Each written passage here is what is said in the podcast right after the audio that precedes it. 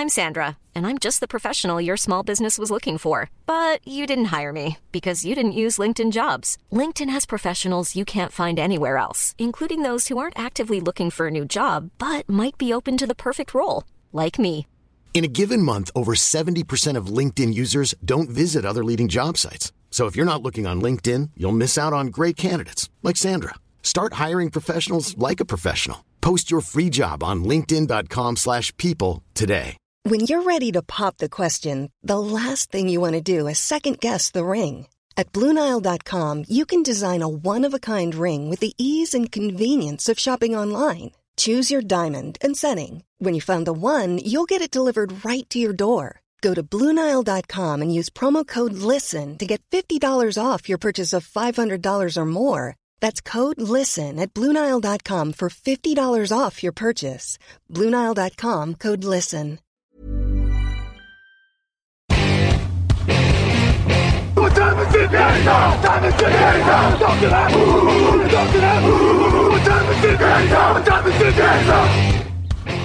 Salut à tous et bienvenue pour ce nouveau euh, numéro de Touchdown Actu, euh, podcast euh, consacré, euh, comme vous le savez depuis quelques jours, au débrief des, de la draft NFL 2023, division par division. Vous avez notamment déjà eu six divisions passées au peigne fin au cours de ces émissions euh, diverses. Et bien aujourd'hui, on va s'intéresser aux deux dernières divisions qui nous intéressent, euh, qui vont être ô combien passionnantes, parce qu'on va parler de la NFC Sud dans ce podcast. Plus tard, on évoquera bien entendu la NFC Ouest. Tout cela en compagnie, en compagnie de Niti. Nia Simon qui est avec moi. Salut Niti.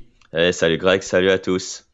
Un grand plaisir de te retrouver donc pour analyser euh, tout ça, cette draft qui commence à remonter un petit peu maintenant pour nous mais euh, ça ne nous empêche pas forcément de tirer euh, les enseignements un petit peu de ce qui s'est passé. Alors encore une fois, on le rappelle, hein, je pense que on a pu s'en rendre compte sur les commentaires de, de certains déjà sur le site. On, se, on se doute et on le sait avant, on le sait après la draft que euh, c'est plus un aspect euh, projection, analyse un petit peu brute de l'événement. Il n'y aura pas de vérité absolue. C'est assez complexe d'analyser une draft dans la foulée sur ce que ça peut donner sur un an, sur deux ans, sur trois ans. Donc euh, on, est, on essaiera au moins d'expliciter un maximum nos grilles de lecture un petit peu concernant euh, les drafts des uns et des autres. Et voilà, encore une fois, on ne part pas sur le principe que euh, qu'il s'agit d'une vérité absolue. Le décor étant planté, on peut s'intéresser dès à présent à la première équipe de cette NFC Sud, Niti, et ça va m'intéresser au plus haut point. Les premières félicitations, non, je déconne. Oh là là. on va parler. Oui, Attention, attention, là, j'ai, euh, j'ai, j'ai, j'ai la Ah pression. ouais, c'est ça, c'est ça. Alors, j'ai j'ai mis la pression sur les. Enfin, j'ai j'ai rappelé en tout cas un petit peu les enjeux aux, aux auditeurs et aux lecteurs. Voilà, mais du coup, tu as déjà la pression d'entrée vis-à-vis de moi, donc euh, au moins c'est bien. Euh, non, voilà. Plus sérieusement, on va parler de la draft des Atlanta Falcons, qui sélectionnait notamment avec le euh, huitième choix au premier tour de la dernière draft. Six joueurs sélectionnés au total par Atlanta, avec donc Bijan Robinson, running back de Texas au premier tour, Matthew Bergeron, tackle de Syracuse, ou en tout cas lineman offensif au deuxième tour. On avait Zach Harrison, edge rusher d'Ohio State au troisième. Euh, sans son suivi, Clark Phillips, the third cornerback de Utah au quatrième. Et Demarco Elams, euh, safety d'Alabama. Et Jovan Gwynn, garde de South Carolina au septième. Quels sont tes principaux enseignements de cette draft, euh, Nitti On sait que forcément, euh, la sélection d'un running back au premier tour, et notamment dans le top 10, ça a forcément fait couler beaucoup d'encre. Euh, Qu'est-ce que tu en penses plus globalement de cette QV Ouais, bah, globalement, euh, sur les six joueurs, il n'y a pas euh, de grand chose à rajouter, si ce n'est que Atlanta a attiré probablement euh, une future superstar en, en NFL avec Bijan Robinson et avec la sélection de Matthew Bergeron. Bah, euh, je pense qu'on a compris la stratégie euh, d'Atlanta pour la saison prochaine. On passe par le sol. Après, effectivement, sélectionner Bijan Robinson dans le top 10 alors que tu avais déjà drafté un rookie qui était plutôt prometteur euh, lors de sa première année qui est allé à la guerre. Je pense que le choix était, euh, était peut-être compliqué à faire pour Atl- Atlanta à ce moment-là, mais j'aurais préféré effectivement euh, une autre position euh, à ce moment-là. Donc euh, Bijan Robinson va être une superstar. Après, euh, la, la draft de Mathieu, Matthew Bergeron va dans ce sens. Et ensuite, c'est après où, où seul Clark Phillips de CERN m'a m'a convaincu comme choix parce qu'après les autres choix, on va dire que est-ce que ça va convenir au système d'Atlanta? Ça, c'est pas sûr. Alors, c'est sûr que c'est une draft qui est assez délicate à analyser dans le sens où, de toute façon, on s'en doutait un petit peu, l'intersaison d'Atlanta était surtout euh, marquée par la free agency, euh, sachant que les Falcons, c'était une des franchises qui avait le plus, qui avait le, le cap, on va dire, le plus flexible, euh, de par les deux dernières saisons, avec des maigres investissements dans ce domaine-là. Donc là, en l'occurrence, il y avait une refonte qui s'était déjà faite par le biais du marché des agents libres. Euh, là, très honnêtement, on se doutait qu'au premier tour, euh, ça a déjà été plus ou moins le cas avec Kyle Pitts il y a deux ans, ça l'a également été à mon sens avec Drake London l'année dernière, enfin en tout cas à leur avis personnel. Je pense qu'on est parti du côté d'Atlanta, en plus en ayant renforcé un peu le front seven euh, en défense dans les dernières heures notamment de qu'on précédait la draft, sur le fait qu'on allait prendre le meilleur joueur disponible quoi qu'il se passait. Je ne sais pas par exemple si un Tyree Wilson aurait été disponible. Euh, ouais, euh, je, ne sais pas si éventuellement ça aurait fait pencher la balance. Moi, je pense qu'effectivement, euh, prendre le meilleur joueur disponible à ce moment pour Atlanta n'est pas si n'est pas une mauvaise chose. En fait, le, ce que je n'ai pas compris, c'est qu'en fait, j'ai l'impression qu'Atlanta a, a, misé sur la free agency, notamment avec l'apport, enfin l'arrivée pardon de, de, Jeff Okuda en défense. Après en mhm. attaque, euh, voilà, tu, as tu avais déjà des, des, running backs euh, plutôt de qualité. Tu as même Cordarel Patterson qui peut jouer euh, running back. Mais euh, à part Drake London et peut-être McCollins, tu n'as pas ce, ce receveur de complément qui pourrait, qui, qui, pouvait être utile pour Atlanta. Après, il n'avait que six choix. Bon, ce n'est pas, ce n'est pas. Oui, c'est ça. Mais Ouais, mais tu vois, par exemple, si on analyse un petit peu froidement la draft, moi j'ai rien contre le fait qu'ils aient cherché Bijan Robinson en huitième choix, même si en effet, t'as Algier sortait d'une bonne saison rookie, t'as Cordarel Patterson peut peut-être éventuellement coûter un petit peu cher euh, dans, dans les mois à venir. Mais c'est sûr que voilà, même si tu as un one-two punch qui peut être extrêmement intéressant sur le jeu au sol, même si on n'oublie pas que Bijan Robinson est beaucoup plus intéressant sur la protection de passe et apporte peut-être un volume encore supplémentaire d'un point de vue réception euh, euh, dans le secteur offensif. C'est pas forcément une mauvaise chose. Après, c'est ah sûr que par exemple, faire l'impasse sur un lineman offensif intérieur, alors moi, Matthew Bergeron, ça colle parfaitement, mais c'est sûr que du coup, es obligé de, à mon sens, tu es obligé de faire un trade-up au deuxième tour pour aller le chercher. Et c'est sûr que dans une classe qui est déjà pas très profonde, euh, ça a éventuellement pu impacter, ça peut en tout cas impacter une éventuelle profondeur en cours de saison.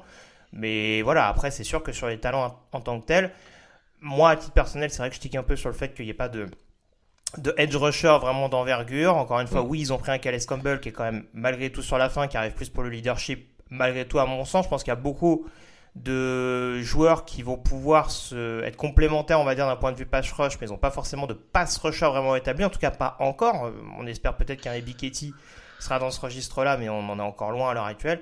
Et Zach Harrison, pour moi, c'est plus le côté, on va dire, euh, complet, polyvalent, que vraiment le joueur qui va être capable de d'apporter du grabuge sur la ligne de scrimmage, en tout cas dans un premier temps.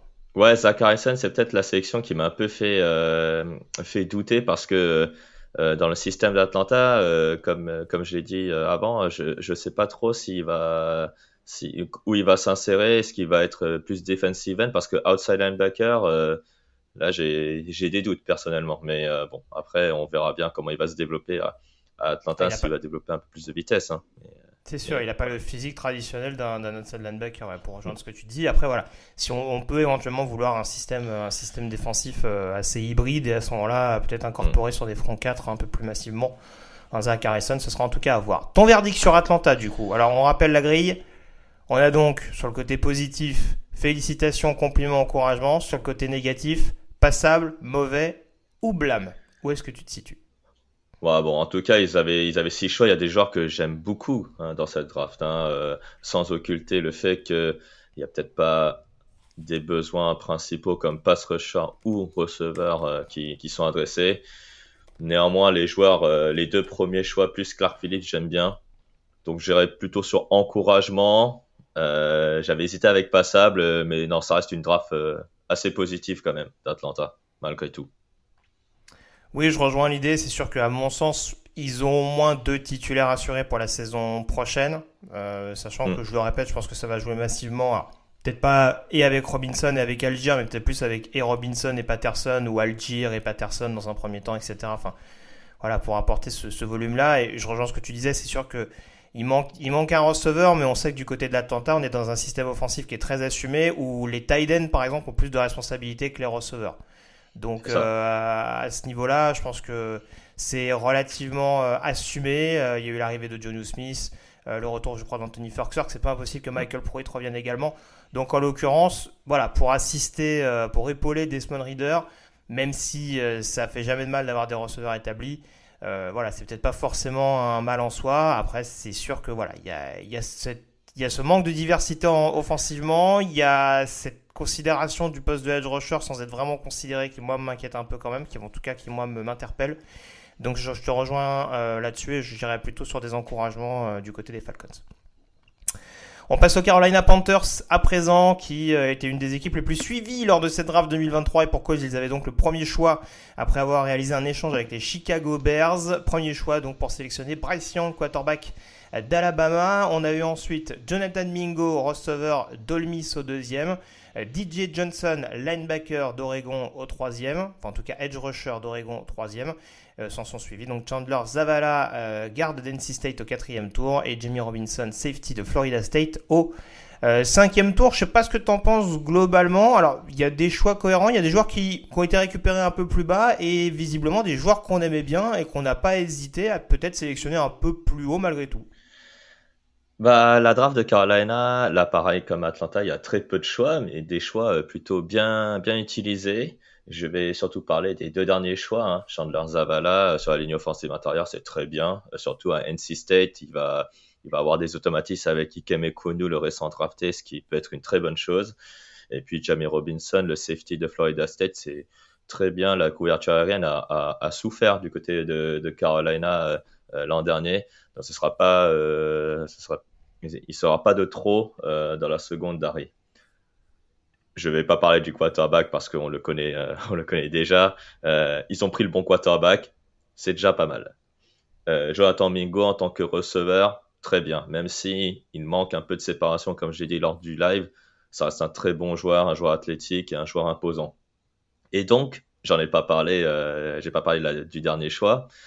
Donc DJ Johnson, et ben c'est la sélection que j'aime le moins malheureusement, parce que euh, j'ai pas compris pourquoi euh, il a été sélectionné. Euh, je pensais qu'il y avait une autre position, peut-être plus linebacker, qui allait être considéré par, euh, par, euh, par Carolina, voire même peut-être aussi Tayen. Mais, euh, mais là, le edge rusher d'Oregon, bon, DJ Johnson a fait une saison plutôt, plutôt bonne hein, l'an dernier, mais c'est peut-être un peu tôt au troisième tour. c'est le seul choix que j'ai pas aimé personnellement. Alors, elle est compliquée à analyser cette draft en effet de Carolina dans le sens où il n'y a pas forcément de, enfin, il n'y a pas de mauvais joueurs. Entendons-nous bien. Encore une fois, comme tu dis, il y a très peu de sélections, encore moins qu'Atlanta en, en l'occurrence. Il faut dire qu'il y a eu beaucoup de trades, notamment le, premier pour euh, remonter. Euh, mais c'est sûr qu'encore une fois, le talent en tant que tel, alors c'est sûr que voilà, euh, dans cette classe hy- hyper homogène de receveurs, un Jonathan Mingo aurait pu être euh, drafté euh, un peu plus bas. Mais très honnêtement, euh, vu la cote qu'il commençait à avoir juste avant la draft, notamment euh, de voir sélectionné au deuxième tour, c'est vraiment pas une, sensation en, soi. Euh, pour le reste, je te rejoins un petit peu. En fait, ce qui me perturbe dans ce groupe-là, alors on, a dans l'ambition en effet d'avoir un groupe de receveurs assez imposant pour pouvoir et capter les ballons pour Bryce Young et éventuellement bloquer si le besoin s'en fait sentir, que ce soit pour le running back ou pour le, ou pour le quarterback justement euh, assez mobile. Donc ça, en l'occurrence, euh, voilà, on a une stratégie qui est, qui est assez assumée malgré tout du côté de, de Carolina. Après, ça reste malgré tout, à mon sens, des projets. C'est-à-dire que je ne sais pas si Jonathan Mingo peut exploser dès 2023. Euh, J'ai encore plus de doutes sur le fait que DJ Johnson peut exploser en 2023. Et c'est vrai que, même si je le disais, une draft peut s'analyser sur du court, du moyen ou du long terme, c'est vrai que j'ai souvent tendance à vouloir aussi analyser la draft en me disant, en fonction de la situation des équipes, est-ce que la draft va leur permettre de franchir un palier vraiment supplémentaire dès l'année prochaine?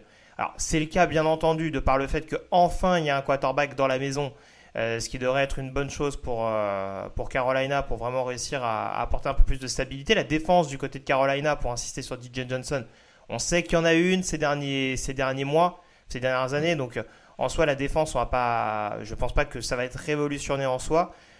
L'attaque, je te rejoins. Peut-être qu'un tight ça aurait fait un petit peu de bien. On peut peut-être essayer de voir ce que va, comment va se développer ainsi un, aussi pardon, un, Tommy Trembler qui a été, Tommy Tremble pardon, qui a été drafté l'année dernière. Mais euh, en l'occurrence, voilà, il y avait un besoin de quarterback, ils l'ont sélectionné. Il y a eu un besoin de receveur, ils l'ont sélectionné. Même sur la ligne offensive, bon, peut-être qu'ils auraient peut-être eu plus besoin d'un coup de main, euh, peut-être un peu plus de profondeur également sur les extérieurs au cas où. Mais en soi, faire confiance à Equonu et Moton, ça me paraît pas forcément déconnant. Donc, euh, donc je trouve que malgré tout, il y a de la cohérence. Euh, ah. Après, j'aurais du mal à aller plus haut qu'encouragement également de mon côté. Ouais, après, effectivement, 5 choix, c'est pas énorme. Et puis, comme tu l'as dit, le besoin de tackle droit était peut-être était peut-être à approfondir parce que tu es dans l'effectif de Carolina, il n'y a que Taylor Moton hein, euh, comme vrai tackle hmm. droit. Oui, oui je parle vraiment de profondeur, hein, parce que là, en l'occurrence, c'est un hmm. quatrième tour, Chandler Zavala. Ça ne veut pas dire qu'il ne pourra pas se développer à terme et devenir un titulaire. Bien entendu, il en a le potentiel.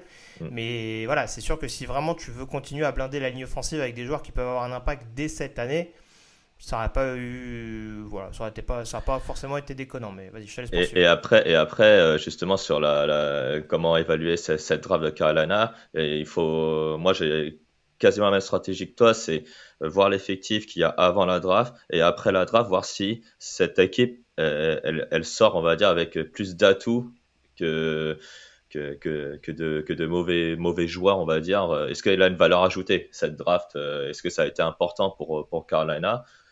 Là, la réponse est oui. Il y a quand même eu de la valeur ajoutée. Euh, déjà, ils ne se sont pas trompés de quarterback, comme j'ai déjà dit. Et puis, ils ont, comme tu l'as dit, ils ont leur receveur. Donc, ouais, je vais pas aller oui. vas-y, pardon, vas-y, vas-y, pardon. Non, j'avais pas plus haut qu'encouragement également. Oui, oui, après, c'est vrai que je suis peut-être un peu. C'est vrai que Zavala peut être malgré tout titulaire euh, dès, la saison, dès la saison 2023, auquel cas tu peux avoir deux, voire trois titulaires, à mon sens, si Mingo euh, arrive à peu près à, à s'imposer. Alors, euh, quand on sait un petit peu les soucis de santé, notamment de DJ Shark ou, ou l'âge un petit peu avançant d'Adam Thielen, c'est possible éventuellement qu'il qu'il ait un petit peu voix au chapitre. Mais voilà, c'est sûr qu'encore une fois, l'échantillon est relativement faible aussi à analyser. Donc c'est sûr que forcément, si on a du bon et du moins bon, bon bah voilà, on va être un petit peu mitigé. Jamie Robinson sur les équipes spéciales, dans un premier temps, ça peut faire énormément de bien. Et pareil, je pense qu'il peut avoir quand même un peu de snap en défense. Donc euh, voilà, c'est cohérent, mais voilà, est-ce que ça va vraiment transformer l'équipe dès la saison prochaine? C'est là-dessus où je tique un petit peu. Donc encouragement pour nous deux, on est d'accord. Hein. Oui, encouragement. On passe aux New Orleans Saints. Désormais, les New Orleans Saints qui euh, récupéraient notamment un premier tour de draft par rapport au trade de Sean Payton, désormais head coach des Denver Broncos. Et on s'est notamment focalisé sur la ligne défensive du côté euh, de la Nouvelle-Orléans pour commencer avec au premier tour Brian Breezy, defensive tackle de Clemson, Isaiah Foskey, defensive end de Notre-Dame au deuxième, euh, Kendra Miller, running back de TCU au troisième. On a eu ensuite Nick Saldiveri, tackle d'Old Dominion et Jake Henner, quarterback de Fresno State au quatrième. S'en sont suivis Jordan Oden, safety de Minnesota et A.T. Perry, receveur de euh, Wake Forest. Un avis sur cette draft du côté de, New Orleans, Nitty Ça semble quand même assez cohérent euh, sur le papier là encore. Ah là, les deux premiers choix, euh, certains peuvent dire qu'ils n'ont pas compris. Moi, personnellement, j'ai bien compris la stratégie des New Orleans Saints. La ligne défensive des New Orleans, il faut savoir qu'ils ont perdu Marquis Davenport, que Cameron Jordan ne sera pas éternel et que des joueurs ont déçu, comme Peyton Turner notamment, qu'on voulait le transformer en defensive end. Euh, avec Brian Breezy et Asaya Foski, Notre-Dame a, pour moi, améliore déjà la ligne défensive peut-être dès l'année prochaine. Brian Breezy est un joueur haut potentiel et Asaya Foski est un joueur qui a quand même fait 11 sacs euh, lors des deux dernières saisons, c'est-à-dire 11 sacs en 2021 et 11 sacs en 2022. Hmm. Euh, la seule sélection qui peut me tiquer, c'est le running back de TCU, Kendry Miller. Alors, c'est un très bon joueur, mais au troisième tour, je trouve que c'est un peu haut. Sinon, après, le reste me va très bien. Euh, une bonne doublure pour Derek Carr, un receveur en red zone. Donc euh, New Orleans, ça fait euh, une très très belle draft. je vais être globalement d'accord avec toi sur pas mal de choix. Il y a beaucoup, beaucoup de joueurs, et ça c'est toujours le cas. Hein. Atlanta prend des joueurs généralement que je n'aime pas, et les équipes de la même division prennent, des équipes que j'aime bien. Donc ça, ça j'apprécie au, passage de la dédicace. Mais c'est vrai qu'en effet, sur un secteur où forcément, bah, c'était assumé parce que pendant la free agency, ils se sont fait un petit peu piller dans ce, dans ce domaine-là. Alors peut-être qu'il n'y a pas que des joueurs qui voulaient conserver, mais en effet, quand tu perds des, des Davenport, des Onyemata, des, des Tuttle, mm. forcément, tu es un peu obligé de, de renforcer ce, ce secteur-là avec des joueurs de premier plan. Et en effet, je trouve que Breezy et Foski, ça apporte, euh, ça apporte à la fois un côté euh, athlétique et surtout puissant qui peut faire vraiment, vraiment beaucoup, beaucoup de bien dans cette guerre des tranchées qui semble s'amorcer du côté de la, de la NFC Sud. Euh, Nick Saldiveri, on en parlait lors du live draft, euh, il part en début quatrième tour, mais ça n'aurait pas été choquant qu'il soit sélectionné euh, dès le vendredi de par notamment sa polyvalence. Alors il est sélectionné en tant que tackle, mais il y a peut-être plus, il y a peut-être plus à penser qu'il finira garde, surtout que ça intervient quelques heures avant l'option non levée, la cinquième année non levée de, César Wiz, l'ancien lineman offensif de, Michigan. Donc il y a peut-être la suite dans les idées à ce niveau-là. Euh, je trouve que Jordan Oden et, E.T. Perry, là encore, pour des joueurs de special team dans un premier temps, et des joueurs qui peuvent se développer, ça peut être quelque chose d'extrêmement intéressant. Euh, dans, le côté verticalité, je pense que Derek Carr peut beaucoup, euh, s'entendre avec E.T. Perry. La question sera de savoir quand. Et oui, en effet, peut-être le choix où on peut tiquer un peu, c'est celui de Kendrick Miller. Moi, en effet, c'est ce que je disais là encore lors du live, c'était plus la ressemblance entre guillemets avec Jamal Williams c'est un joueur qui est un peu plus petit et un peu, un peu moins costaud, mais globalement, c'est un, voilà, en termes de, en termes de, de, gabarit, c'est relativement euh, les mêmes à leur, à leur échelle respective. Et c'est vrai que j'entends qu'éventuellement on peut anticiper la suite par rapport à la situation d'Alvin Kamara. J'aurais plus compris par exemple qu'ils partent sur un receveur plus haut pour anticiper euh, les soucis annuels, on va dire, de Michael Thomas. Euh, que vraiment il se penche sur un running back aussi haut, surtout qu'on est sur une classe assez profonde. Donc euh, c'est plus dans ce sens-là, en effet, où on aurait peut-être pu retourner le problème dans l'autre sens. Après, s'ils étaient vraiment amoureux de Kendra Miller pour apporter ce, là encore cette agressivité, cette intensité euh, dans le backfield offensif, voilà, c'est une draft que je trouve assumée parce qu'il n'y a pas beaucoup de joueurs. En effet, si tu prends les quatre premiers choix, tu sais que c'est des joueurs qui vont aller au charbon. Donc, ouais, c'est ça concrètement, Denis Allen voulait donner une, identité à son équipe. À mon sens, c'est malgré tout ce qui ressort et c'est ce qui peut donner un côté assez intéressant à cette QV. Ouais, c'est parce qu'en fait, effectivement, euh, la ligne défensive, euh, bah là, ça se voit que c'est Denis Allen, le coach. Hein, il, a, il, a, il, a, il a mis en priorité euh, l'aspect qu'il aimait de, de, son coaching. Et après, effectivement, je te rejoins sur, le, sur, le, sur la position de receveur. J'aurais aimé qu'il prenne un, un, joueur de complément à, Michael Thomas et, Chris Olave. Euh, peut-être plus un joueur qui, euh, qui va prendre la, la vitesse en, en, qui, qui, aura qui a de la vitesse et qui va prendre la profondeur.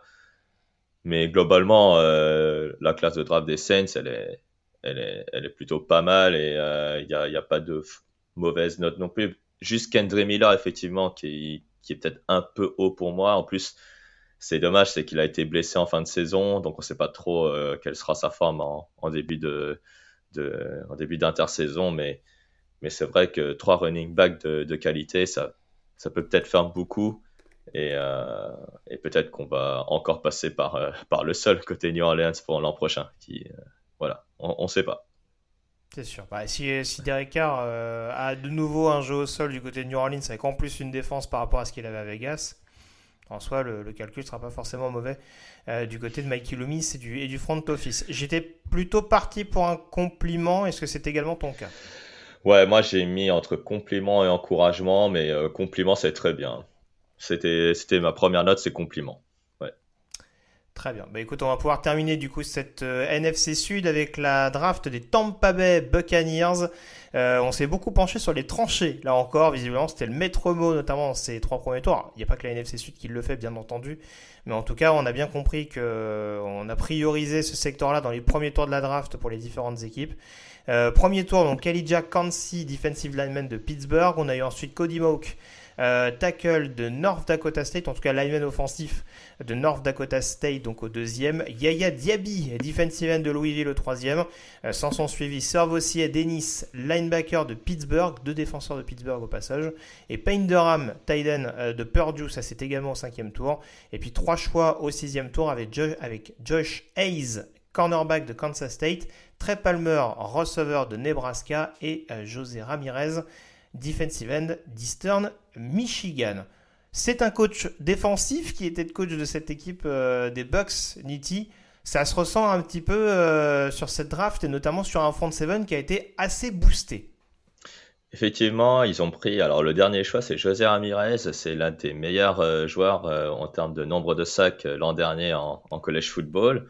Plutôt, une, plutôt un bon joueur, donc, et, mais par contre assez expérimenté. Donc, on va voir ce qu'il va donner à Tampa Bay. Surtout que, voilà, ils viennent de perdre Jason Pierre-Paul. il y a toujours Shaquille Barrett et Joe Tryon. Donc, en tant qu'outside linebacker sur la rotation, il va pouvoir apporter. Après, euh, sur la draft de Tampa Bay, il y a quelques choix qui m'ont embêté. Par exemple, la sélection de Yaya Diaby, euh, je, t'avoue que j'étais pas très fan du choix lorsqu'ils l'ont qu'ils l'ont appelé, parce que je me suis dit, bah, où il va y aller dans, les, dans le système de, de Todd Bowles? Alors peut-être que Todd Bowles va passer dans une défense en, en, en, en 43, et donc il y a les mêmes interrogations que pour Zach Harrison en fait. C'est-à-dire que c'est un joueur qui est pressenti pour jouer outside linebacker, mais qui a quand même un physique très longiligne et assez, assez costaud. Donc il y a malgré tout cette, cette question-là de se dire est-ce qu'il va. C'est un profil athlétique malgré tout, hein. entendons-nous bien. Euh, il a marqué beaucoup, beaucoup de points lors du processus combine. Après, euh, voilà, est-ce qu'il va devoir adapter son corps Auquel cas, bah, est-ce que ses performances peuvent en pâtir ou est-ce qu'il peut rester comme ça et garder le même niveau? Ça, c'est ce qui va avec un poste qu'il n'a pas forcément eu du côté de Louisville. Ça, c'est la question qu'il va falloir se poser euh, lors de son arrivée en NFL. Je te rejoins là-dessus. Voilà, exactement. Et il y a un autre choix qui m'a un peu fait euh, ticker, enfin deux choix même, c'est Payne Durham, le Tayen, et Josh Hayes, le cornerback. Alors Josh Hayes, il va probablement contribuer en équipe spéciale d'abord. Donc, mm je vais pas, je vais pas faire un focus là-dessus, mais c'est plus Payne Durham, effectivement. Le poste de Tayen est, est, est, compliqué du côté de, de, de, Tampa Bay. Ils ont coupé Cameron Braid. Ils misent sur euh, Kay Donc, euh, je, je, je, sais pas trop euh, si Payne Durham va, va, va, être une cible de choix pour Baker Mayfield. Il aime bien les Tayen, hein, Baker Mayfield, il faut le savoir. Donc, euh, même s'il a montré de, bonnes choses à Purdue, son processus pré-combine n'était pas très satisfaisant à mon goût. Donc, euh, euh, j'aurais préféré qu'il considère un Tayen peut-être plus haut à la draft. Mais sinon, globalement, Tampa Bay a fait une draft plutôt, plutôt solide. Alors, euh, autant moi sur Doram, euh, j'ai pas spécialement de soucis pour euh, éventuellement réussir à épauler notamment Kay le, sur le poste de, de Tyden. Ce qui m'embête un peu en effet, c'est que vu la situation au poste de quarterback, alors c'est un peu conditionné à la situation de Cody Moke, savoir concrètement ce qu'on va en faire. Mais il y avait des points d'interrogation sur les postes de running back et de tackle droit notamment sachant qu'on peut quand même présumer que Christian Wars va, va, se décaler sur le côté gauche avec le départ de, Donovan Smith. Et ça veut dire qu'à l'heure actuelle, il y a des choix qui sont clairement assumés. Alors, et je ne l'ai pas cité parce qu'en l'occurrence, c'est un joueur qui est non drafté. Sean Tucker a été récupéré par Tampa Bay. Mhm. J'aime bien ce joueur, mais en tout cas, si on reste sur les choix globalement qui ont été faits, euh, c'est pas forcément un poste qui a été ultra priorisé. On rappelle, et c'est l'exercice un peu piégeux, notamment ces dernières années, il y a encore pas mal de free agents qui sont disponibles, donc c'est sûr que ça peut un petit peu conditionner les choses. Si un Ezekiel Elliott, par exemple, est signé, bah, du coup, bah, c'est une analyse qui, voilà, qui vieillira mal, comme on dit. Voilà. Mais, euh, mais voilà, en attendant, c'est sûr que si on analyse à la sortie de la draft, là encore, l'effectif, comme il est pressenti euh, d'être pour, pour l'exercice 2023 à venir, le poste de running back, pour l'instant, s'en remet quasi exclusivement à Rashad White, mm. Chase Edmonds. C'est ça. Donc en soi, c'est assez polyvalent, mais est-ce que c'est du running back qui peut vraiment retirer de la pression de Baker Mayfield? On peut être dans un côté, justement, euh, comme Baker Mayfield avait en fin de saison dernière aux Rams, où on a beaucoup de joueurs dans le backfield offensif potentiellement sur le papier, mais des joueurs qui vont pas forcément euh, ultra performer. Donc c'est ce qui m'intrigue un petit peu. Euh, le, le poste de tackle droit, pour terminer là-dessus, qu'est-ce qu'on va privilégier? Est-ce qu'on part sur un Brandon Walton, sur un Luke Gedicki qui sera vraiment vraiment pour le coup plus excentré, un Justin Scully qu'on a qu'on a aperçu je crois par le passé euh, du côté de San Francisco si j'ai pas de bêtises sur cette position là. c'est San Francisco ouais. Mm. C'est voilà, c'est en fait tu as l'impression que c'est des solutions qui existent mais c'est pas forcément les principales solutions qu'aurait pu être préconisées euh, du côté de cette équipe de Tampa, surtout que j'ai toujours un petit peu ce cette, euh, ce côté un peu biaisé de me dire ça me fait, ça m'embête toujours un peu quand je vois un head coach euh, spécialisé dans un secteur et qui sélectionne les, les meilleurs joueurs, on va dire, de son côté du ballon. C'est un peu la même, ça rejoint un peu ce que je disais avec Atlanta tout à l'heure. Arthur Smith étant, étant un spécialiste offensif sur le papier, tu peux très bien prioriser la défense et après développer les joueurs en attaque. Là, du côté de Tampa, avec des besoins qui sont peut-être plus urgents en attaque, est-ce que c'était vraiment judicieux de blinder le front seven, sachant que ta défense n'était pas non plus catastrophique, même si elle était moins impressionnante qu'à une certaine époque, à rester quand même plus que respectable. Donc là-dessus, c'est vrai que ça me tiquer un peu. Et pour terminer mon propos, c'est ce qui m'amène quand même malgré tout à aller vers un passable qui peut paraître un peu dur. Mais ouais, c'est. Alors, pour le coup, j'aime beaucoup Trey Palmer. Ça aussi, je l'ai pas dit sur le poste de receveur. Je pense que ça peut être un vrai style en sixième tour. Mais si tu prends la draft globalement, je vais plutôt sur un passable de mon côté. Ouais, après, euh, moi j'étais parti sur encouragement. Hein. Euh, je t'avoue. Tu as raison. il, faut des gens positifs dans cette parce émission. non, parce que parce qu'en fait, euh, justement, il y a euh, il y, a, y a de très bons joueurs. Euh, Kalija Kansé, pour moi, va, va bien va, mhm. va, bien s'épanouir dans le système de, de Todd Bowles. Après, je te rejoins sur le fait, effectivement, il n'y a pas vraiment de, de, de running back. Il y a il n'y a pas non plus un quarterback euh, numéro 2, voire numéro 3, puisque apparemment on fait confiance à Kyle Trask et Baker Mayfield. C'est quand même euh, très peu à ce poste-là aussi. Euh, et puis, puis ouais, c'est vrai que sur, sur le côté offensif, sachant que Tom Brady est parti, c'est vrai qu'on s'attendait peut-être à mieux du côté de Tampa Bay dans, dans cette draft. Et, mais par contre, côté, côté défensif, là, il y a ce qu'il faut.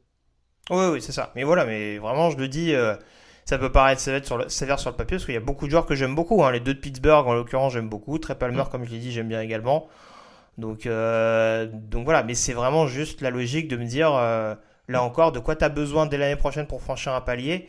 Bah, j'ai l'impression qu'on va avoir une bonne défense à Tampa Bay, mais qu'offensivement, ouf, on va, va falloir s'accrocher. Que les fans de Tampa Bay, ils vont ils vont moins rigoler euh, de, lorsque, lorsqu'ils ont la balle euh, par rapport à ce qu'ils avaient euh, les années ah, bah, précédentes. c'est ça. Je suis pas sûr qu'il y aura beaucoup beaucoup de points à chaque rencontre quand, on, quand on suivra les, les matchs de Buccaneers.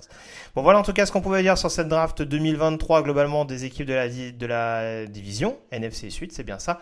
On se retrouve dans quelques heures à peine, pour aborder donc la dernière division euh, de cette NFL version 2023 et on parlera de la NFC West et vous verrez qu'il y a moult choses à dire. On n'a pas tout compris, mais en tout cas on essaiera de le développer. A plus Niti, puis restez bien connectés en tout cas sur les antennes de TDA. salut à tous.